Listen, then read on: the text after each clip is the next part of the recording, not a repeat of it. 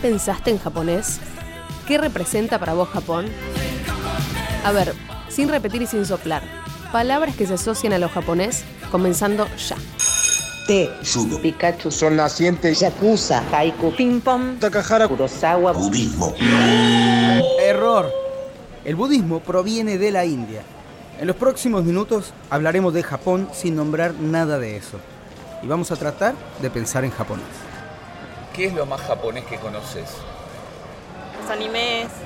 Una pecera que ellos lo tienen con el feng shui fuerte. Con el té, por ejemplo. Ah, las motos. las motos. La bebida, el sake. Sushi, los eh, palitos para comer sushi. Hay sonidos que escuchaste más de una vez y te pusieron en modo artes marciales. Este seguro lo tenés.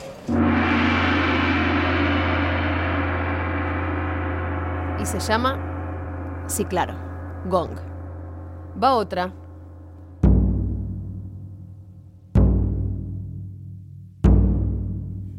Son tambores llamados taiko y le ponen escenario épico a la cosa. Pero no. Mejor bajemos la tensión con este. Se llama shamisen y si le sumamos el shakuhachi, tenemos un típico ambiente musical japonés para comenzar a hablar de ellos. A unos irresponsables 18.374 kilómetros de distancia. En los próximos dos episodios vamos a viajar virtualmente al otro lado del mundo y a contarte cómo es ser japonés en Argentina, cómo es ser argentino en Japón y qué habría que tener en cuenta si algún día a alguien como a mí se le ocurre irse a vivir allá. Soy Candela Martín. Y yo Felipe Colombo, y esto es Nos.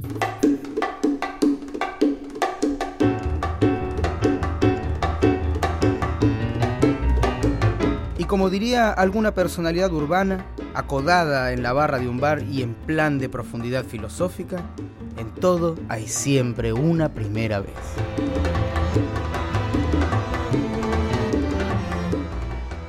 Tenemos en 1886 la llegada de Kinzo Makino. Makino de apellido, cuando lo registraron por ser el único, si no era el único japonés, pusieron King como apellido, o sea, su nombre como apellido. Además lo hicieron británico. King le pusieron. Makino era el apellido, pero le pusieron Mike, así que quedó Mike King.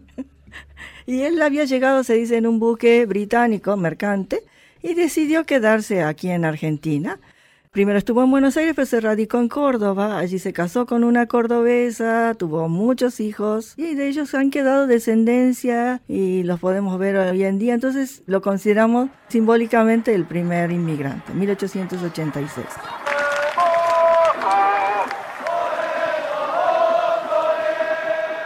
Pobre tipo, le sacaron los japonés literalmente de un plomazo y lo hicieron británico con nacionalidad cordobesa. Tarea de producción. Buscar en Córdoba a los descendientes de Mike King. Tal vez haya algún cantante de cuarteto con ese apellido y rasgos orientales. Quién sabe, ¿no?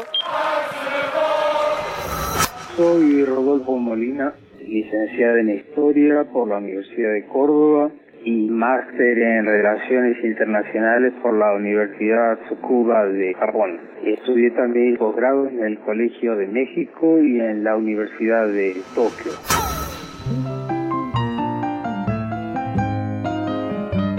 De grande, estudiando historia, tuve un profesor que estaba casado con la descendiente del primer japonés que llegó a Argentina como polizón por 1880 y tanto, y él cada tanto hablaba de Japón. Y un día fui a la casa de ellos y en el portero del departamento decía King, y entonces el digo, no sabía que tu mujer era de origen inglés y me dice, no, es de origen japonés. Entonces ahí fue cuando me contó eso. Pero lo enredado de esta historia de nipones en Argentina le pasa también a Cecilia Onaja, doctorada del Departamento de Estudios Japoneses de la Universidad Nacional Sokendai en la prefectura de Kanagawa. Yo soy nieta de japoneses, pero tengo que avisarle a mis alumnos que yo soy argentina, que yo me eduqué aquí, que mi cultura es esta, que la cultura japonesa la tengo por aprendizaje. Constantemente debo estar reafirmando que mi identidad cultural es argentina. Que si yo estoy estudiando Japón o sé algo de japonés, lo aprendí como extranjera, no como japonesa. Pero al mismo tiempo no reniego de esto. Debemos asumirlo. Es parte de mi origen, es un plus. Lo más japonés es las cosplay. No, la verdad, ignorancia pura sobre Japón. Son buena gente acá, muy respetuosos. Cómo ellos trabajan, la forma en que descansan, evalúan mucho el estrés, el cuidado. Hiroshima y Nagasaki. Son como muy perseverantes en todo, ¿no? Y son como muy, muy estructurados dentro de su filosofía. Evidentemente tenemos un conocimiento bastante heterogéneo sobre los japoneses y su llegada a la Argentina. Interesante, una de las características de nuestra historia es el bajo perfil. Ese bajo perfil nos privó de uno de los recorridos más llamativos de la historia de las migraciones en Argentina. Volvamos a los pioneros. Después de Maquino Quinzo o Mike King, vinieron los primeros grupos a fines del siglo XIX bajando del norte de Sudamérica. En primer término fue por deslizamiento. Eran japoneses que iban a trabajar para los años 90 en Perú para las plantaciones de azúcar y 1907 concretamente 1908 en Brasil para las plantaciones de café que no resistieron las condiciones de vida y trabajo. Muchos se enteraron del mercado laboral atractivo que era Buenos Aires y decidieron venirse. Una vez que se afianzaron en la Argentina, empezaron los llamados a familiares y paisanos para migrar a estas latitudes. A través de sus cronistas, las revistas construían el escenario de una América en plena ebullición política.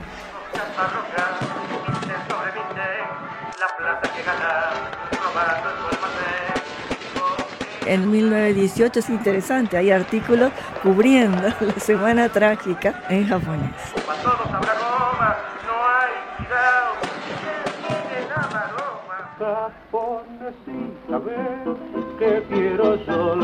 Pero una curiosidad alienta más todavía la llegada de japoneses. Uno de los artículos también dice, Argentina, el país de Sudamérica que pagan el más alto salario.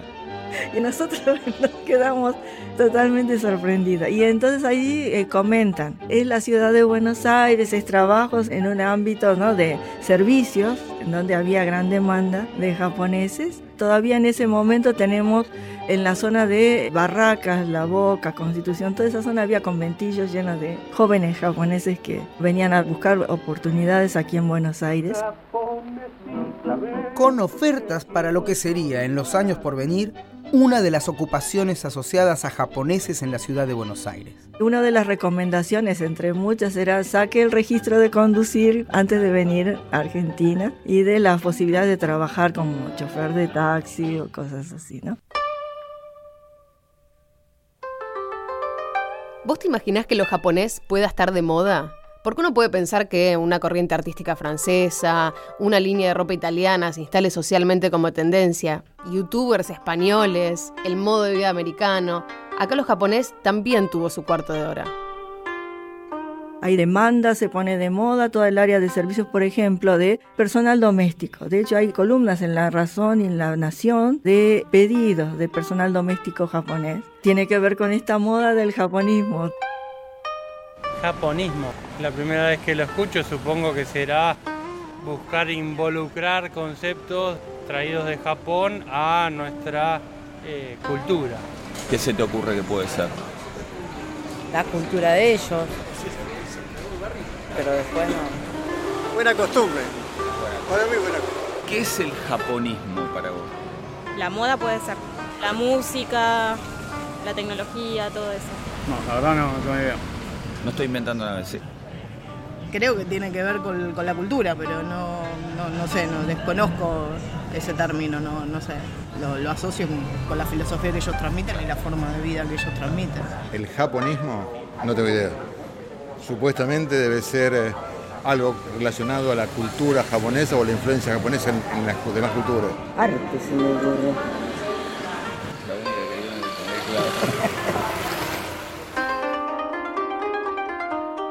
El Japón está modernizándose y todo aquello que era tradicional, lacas, porcelanas, artesanías en madera, era descartable, se compraban obras de arte o productos europeos. Y eso iba a pasar a las casas de antigüedades y allí es donde los europeos descubren todo eso que estaban tirando, digamos, los japoneses, se le ve la belleza y en Europa se genera un boom de esos productos y bueno, nuestra élite que vive en Europa parte del año toma contacto con eso y se lo trae a Buenos Aires. Parte del acervo del Museo Nacional de Arte Oriental tiene que ver con esas colecciones. Bueno, bueno, esas obras de arte fueron a parar a los museos y digámoslo, eran un lujo de la clase alta. Empieza la moda de en los grandes caserones o palacetes tener un cuarto japonés. Es una habitación en donde se guardaban todos esos recuerdos de viaje. Lo que nos interesa es a dónde fueron a parar los japoneses que vinieron a la Argentina en busca de un trabajo. Y bueno, después viene el jardinero japonés, el cocinero japonés, el mayordomo japonés, el chofer japonés. Y para los jóvenes japoneses que llegaban en busca de trabajo, esa era una oportunidad única. Un mercado que pagaba muy bien, un tipo de trabajo que les permitía integrarse más rápidamente, aprender la lengua, aprender las costumbres.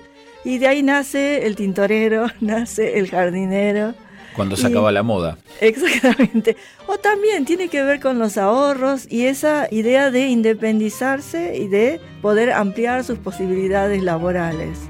Y acá va el dato que tal vez nunca te imaginaste.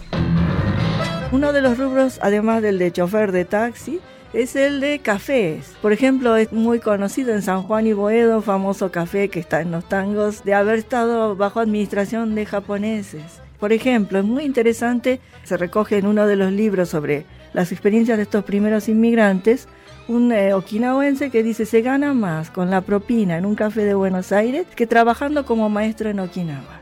Eh, bueno, era un Japón muy pobre también, pero... O dejaban buenas propinas los argentinos. los cafés igual disminuyen, desaparecen prácticamente durante el periodo peronista tiene que ver con un eh, fortalecimiento de las leyes sociales y cumplir con toda la reglamentación y era muy difícil sostener un café y tener todo el personal en regla. En cambio las tintorerías sí sobrevivieron porque era mano de obra familiar. Quedó como rubro más importante, además de la floricultura, por supuesto, y la horticultura en la periferia de Buenos Aires. Con nuevos oficios, los japoneses se empezaron a entretejer en la sociedad y estuvimos a esto de tener una CGT nipona. Bueno, no tanto, pero pasaron algunas cosas llamativas en el mundo gremial de la década de 1930. En uno de los talleres metalúrgicos de la zona de la Boca, el capataz era un japonés y él había tenido experiencia sindical en Japón y entonces los organizó a los trabajadores. Hay una foto conmemorativa muy interesante y está el cartel en japonés, Sindicato de Obreros Japoneses de Argentina. De todos modos fue esos años, no debe haber durado mucho tiempo, deben haber sido menos de 10 años. Empezaban a encontrar otras ubicaciones, otros trabajos en el sector de servicios y iban dejando esa actividad. El tercer censo nacional del 1 de junio de 1914 establecía que 1.004 japoneses habitaban regularmente en Argentina, de los cuales más del 50% vivía en la capital federal. Según datos oficiales, el saldo entre egresos e ingresos continuó registrando un margen positivo hasta 1939, año en que comenzaba la Segunda Guerra Mundial. Congress declare that since the unprovoked and dastardly attack by Japan on Sunday, December 7, 1941, a state of war has existed between the United States and the Japanese Empire. Durante los tres primeros años del conflicto bélico fueron muchos los japoneses que se volvieron a su país. Quienes se quedaron en Argentina pasaron por una prueba de fuego, aún con la enorme distancia que los separaba del campo de batalla. Curiosamente, para la gente de la comunidad no pasó lo que pasó sí en Perú, que hubo acciones violentas, o en Brasil también.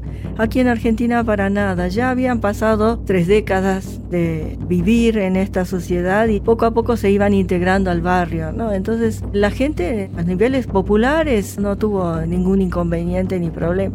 Por ejemplo, en marzo del 45 se declara la guerra. Tócanos, entonces, cumplir el deber humanitario de una amplia colaboración para que nuestro pueblo envíe los frutos de su trabajo, de su solidaridad cordial y fraterna, hasta donde la miseria, el dolor y la muerte han escrito la página conmovedora de la última tragedia.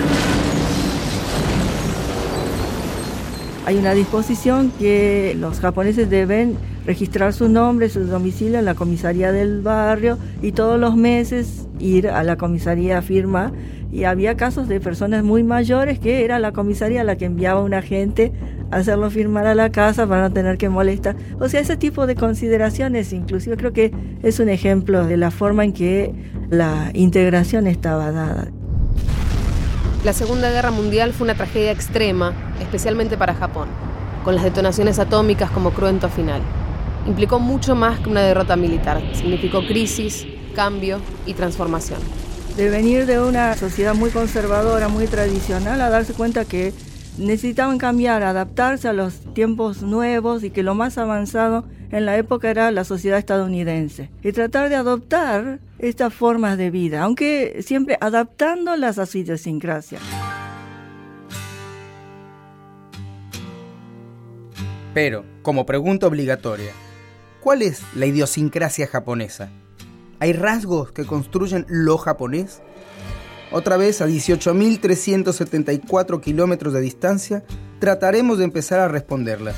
Para eso hay una explicación histórica se ha hecho una especie de mito de lo japonés porque, bueno, está lejos, está en Asia, diferente de lo europeo, entonces se lo hace como una cosa muy misteriosa. Y después, indudablemente, lo de la Segunda Guerra Mundial ha tenido mucho que ver también en construir esa rareza de lo japonés, ¿no? Pero sí, por supuesto, es una cultura, una sociedad que tiene sus particularidades, pero como las puede tener cualquier otra. Y lo que ocurre también que cuestiones de nacionalismo político, el mismo gobierno japonés se ha construido esa imagen de los japoneses de una manera muy llamativa, muy, fuerte, pero ojo, cuando digo del nacionalismo no me refiero a una cuestión de agresividad fascista, sino que fue una manera de algo hecho expreso después de la Segunda Guerra Mundial, como una manera, digamos, de, sobreponerse a la derrota. Es lo que en japonés se llama el Nihon Jinon, la teoría de que los japoneses es algo muy, muy particular que solamente siendo japonés se lo puede entender. Cecilia Onaja tiene la particularidad de poder ver los dos mundos. Es argentina de nacimiento, pero lleva a lo japonés por tradición familiar y experiencia de vida. Dice que desde el imaginario social argentino y latinoamericano se ve a los japoneses como disciplinados, ordenados al extremo. Pero ¿cuánto hay de cierto en esto? En la mirada fantasiosa de un argentino. Sí, lo que ven es muy conservador, muy estructurado, obediente de las leyes. Esto lo pongo entre paréntesis, es un aspecto que habría que profundizar bastante, pero desde la perspectiva de la Argentina es eso justamente estuve reflexionando sobre ese aspecto, ¿no? Y escuchando a otros descendientes de japoneses que hablan, por ejemplo, de la disciplina de los japoneses. Hay un colombiano que rescata un lema de los japoneses. La disciplina gana la inteligencia. Los latinoamericanos somos inteligentes. Los japoneses son disciplinados. ¿Y es así? Ahí viene este, mi cuestionamiento y mi debate.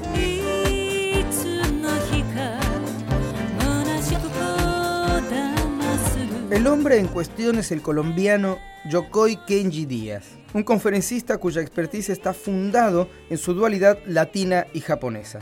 Este joven bogotano asegura, presencié el fuerte choque cultural de japoneses y latinos en las empresas de Japón, un apasionante conflicto de cultura y creencias, de pasión y disciplina que me permitió entender de primera mano el poder de la sinergia cultural cuando el ser humano logra la empatía dentro y fuera de la empresa.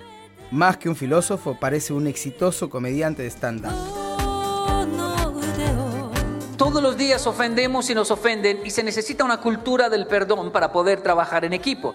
Y la cultura del perdón es sencillamente mirar a los ojos y decir, wow, creo que lo dije mal, la ofendí, lo ofendí, perdóneme. Simplemente, qué pena, no pensé para hablar, perdón. Eso lo tiene muy claro el japonés. Pero los latinos nos cuesta horrores, decimos cosas como, si lo ofendí, tal vez, quién sabe. Mejor dicho, si se sintió ofendida porque yo no me di cuenta. Si tiene las pruebas de que la ofendí en Neptuno y las puede traer con dos testigos y la cámara, entonces disculpe.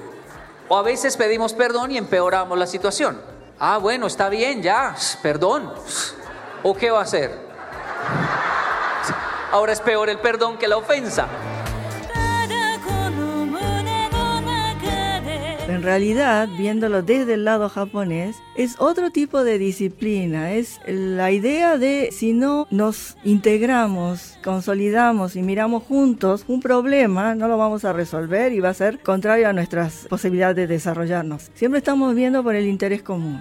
Y es muy interesante porque son las bases las que llevan adelante esa propuesta y eligen a sus dirigentes en ese sentido. Si hay un problema de inundación en un pequeño pueblo del interior del Japón, va a ser el pueblo el que se va a reunir, va a apelar a las autoridades para que contraten especialistas, expertos, técnicos, todos debatan. Esa es la idea. Pero bueno, nosotros no tenemos eh, acceso quizá a esa información, entonces lo vemos a los japoneses, no, son todos obedientes, no, son todos trabajadores, no discuten nada, no, sí discuten.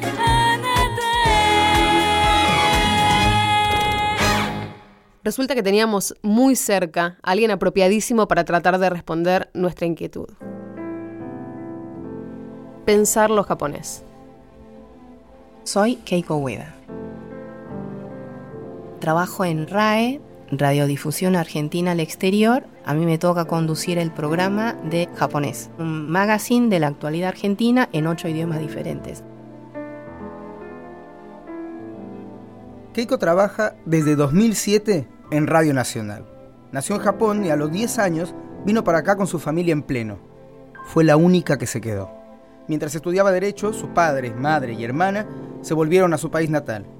Por eso tiene la sensación de una dualidad permanente y la claridad para reflexionar sobre ambos mundos.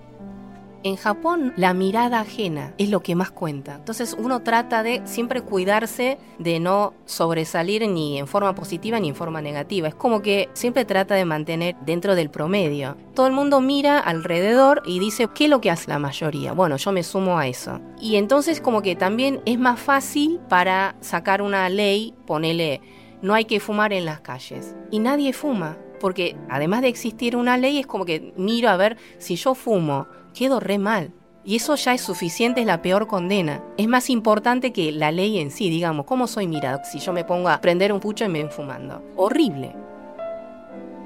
En esta suerte de binarismo planteado por el conferencista colombiano Yokoi Kenji Díaz, entre el comportamiento nipón y la creatividad latinoamericana, la disciplina quedaría, en palabras de Keiko, como una regla autoimpuesta por los japoneses, para evitar ir a contramano de la mayoría. Ese modo de comportamiento social se vuelve más enrevesado cuando hablamos del lugar de la mujer en esa sociedad. Machista, sí, pero quizá no del sentido del macho alfa, esa cosa, digamos, cuerpo macho, el, sino que, ¿cómo decir? Esto de ranquear uno frente al otro, no es como, bueno, la mujer frente al hombre es como que siempre fue como menos no es solamente la sociedad de esa manera, sino que todo lo que pasa en la sociedad, o sea, se refleja mucho, por ejemplo, en la legislación. Nos es una producción de Radio Nacional. La dirección de este episodio estuvo a cargo de Fernando Piana y en la producción estuvieron Mariana Antonianzas y Diego Mintz. La edición es de Fabián Panisi, en la grabación Diego Rodríguez y Diego Rosato. Yo soy Candela Martín. Y yo, Felipe Colombo. En el próximo episodio nos imaginamos en Japón y tratamos de conseguir amigos, pareja y trabajo. ¿Qué es eso de leer el aire? Ver la situación sin tener que hablarlo o traducirlo en palabras. En Japón hay manuales para todo. O sea, como un decálogo para no caerle mal a tu novia o a tu novio. Ni qué hablar de ir y darle un beso. Puede ser choqueante prácticamente entenderse con la mirada sin pronunciar palabra y en el mejor de los casos hacer como un gruñido, una cosa mm, como diciendo sí o no, de acuerdo. En Japón hay lo que se llama el declararse. Hasta que haya esa declaración formal no sos novio, digamos. Nuestro mail es nos@radionacional.gov.ar y nuestro Twitter arroba nosnacional. Para escuchar más episodios de Nos y más podcasts de Radio Nacional, entra a radionacional.com.ar o búscalos en la aplicación de podcast de iPhone o Android. Busca Nos. Diego me dijo buscalos.